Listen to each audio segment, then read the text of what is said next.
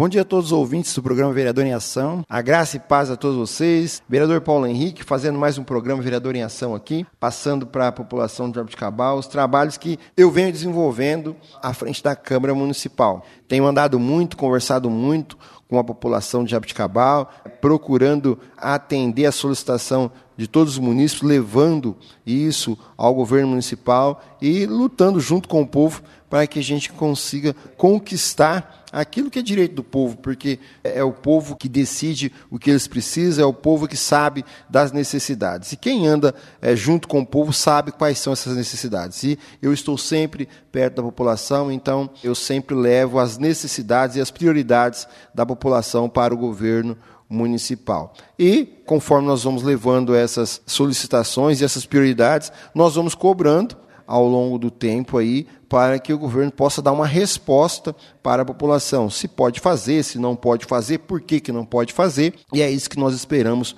do governo.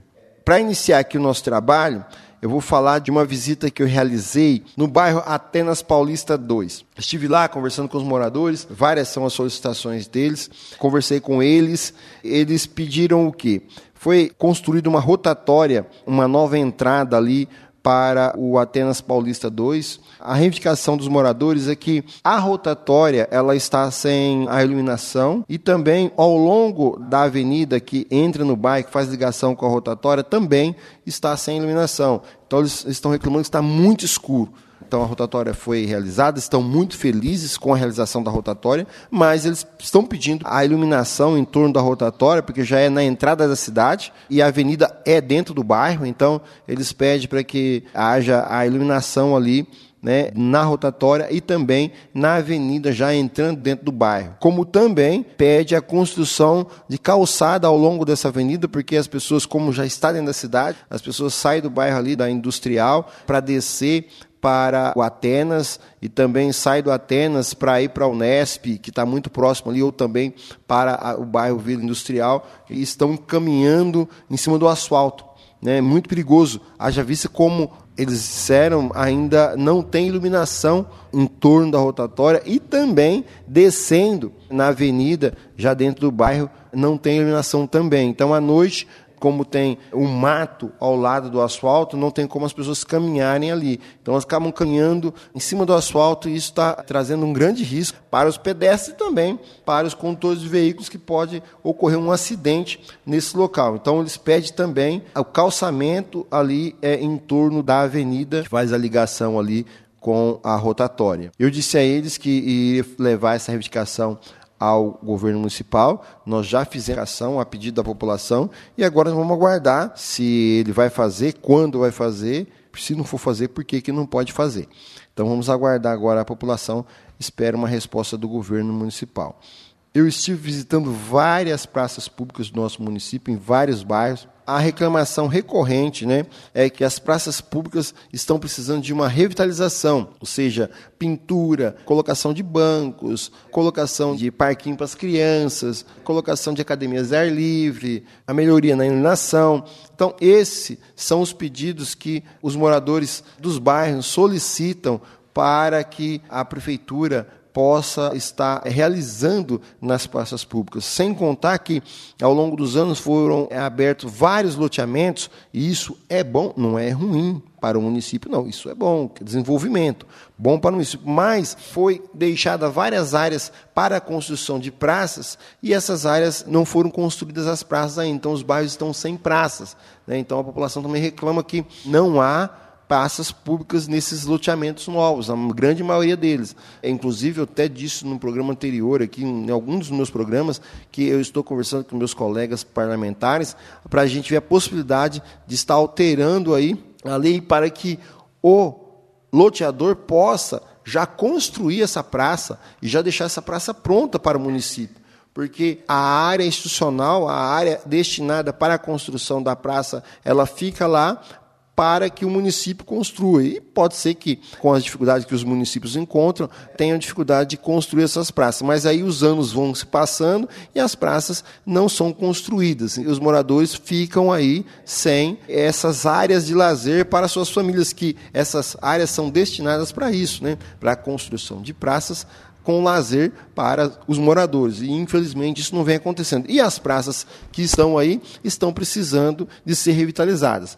Levei essa demanda para o governo municipal e nós estamos aí aguardando resposta para que a população possa saber o que, que o município vai fazer com relação às praças públicas da nossa cidade porque realmente está precisando, né? Isso não é de hoje. Ao longo dos anos, essas praças foram se deteriorando e foi ficando assim. E entra governo e sai governo, e o povo pedindo e esperando uma resposta. Fizemos a solicitação a esse governo e vamos aguardar a resposta dele para a população.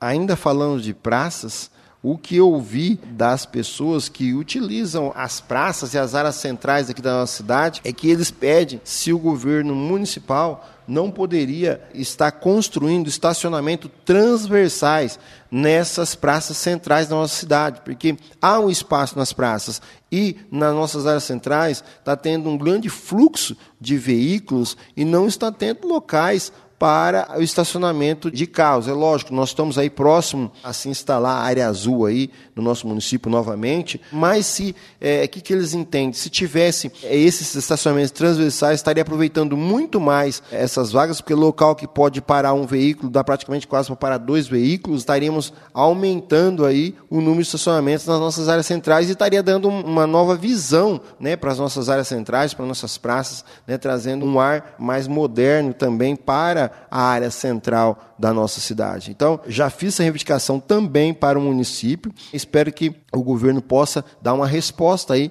para a população, que é uma reivindicação da população, né, da possibilidade de estar construindo né, esses estacionamentos transversais nas nossas áreas centrais, nas praças centrais da nossa cidade. Estaríamos aí aumentando com certeza o número de estacionamento no centro e trazendo uma nova visão para a nossa área central da nossa cidade. Então, é um pedido da população, já realizei esse pedido para o governo e vamos aguardar a resposta.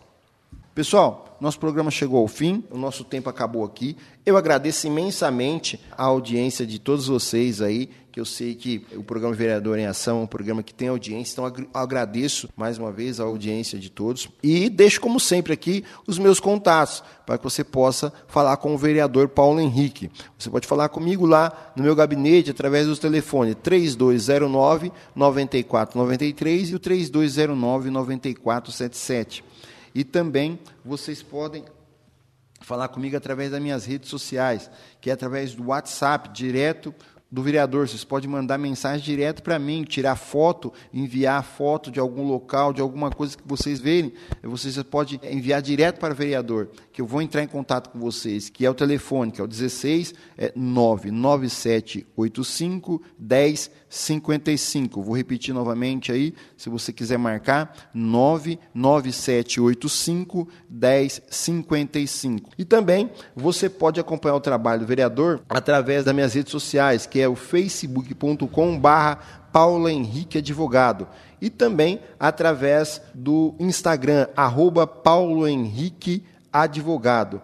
E lá no meu site você pode ver tudo que o vereador faz, né? O vereador deixa lá no site, que é o www.paulohenriquesantos.com.br. Pessoal, mais uma vez, muito obrigado, uma boa semana a todos, fique com Deus e até o próximo programa.